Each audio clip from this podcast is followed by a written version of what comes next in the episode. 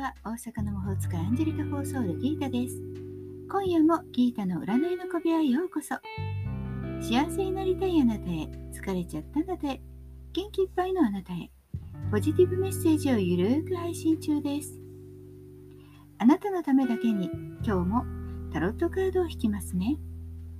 それではこれから引く3枚のカードのうち直感でどれか1枚だけ選んでください。選んだカードはあなたへのヒント。タロットは決して怖くないので気楽に選んでくださいね。それではいきますよ。1枚目、2枚目、3枚目。決めましたか？では順番に1枚ずつメッセージをお伝えします。1枚目のあなたです。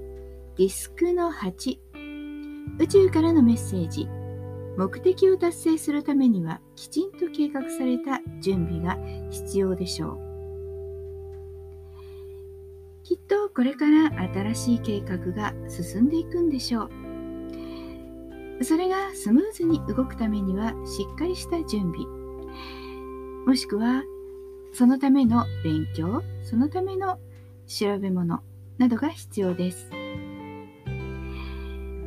はまずまず出だしはいいものですから今後のためにたくさん蓄えておきましょう。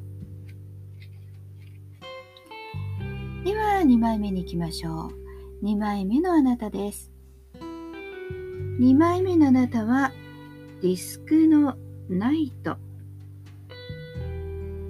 宇宙からのメッセージ。大きな仕事での成功はあるものの孤独感が募る。はまずまずいいものです。大きなプロジェクト、取引に成功を収めるでしょう。孤独感が募るというのは人知れず孤独感を感じる。成功者のというのはそういうものかもしれませんよね。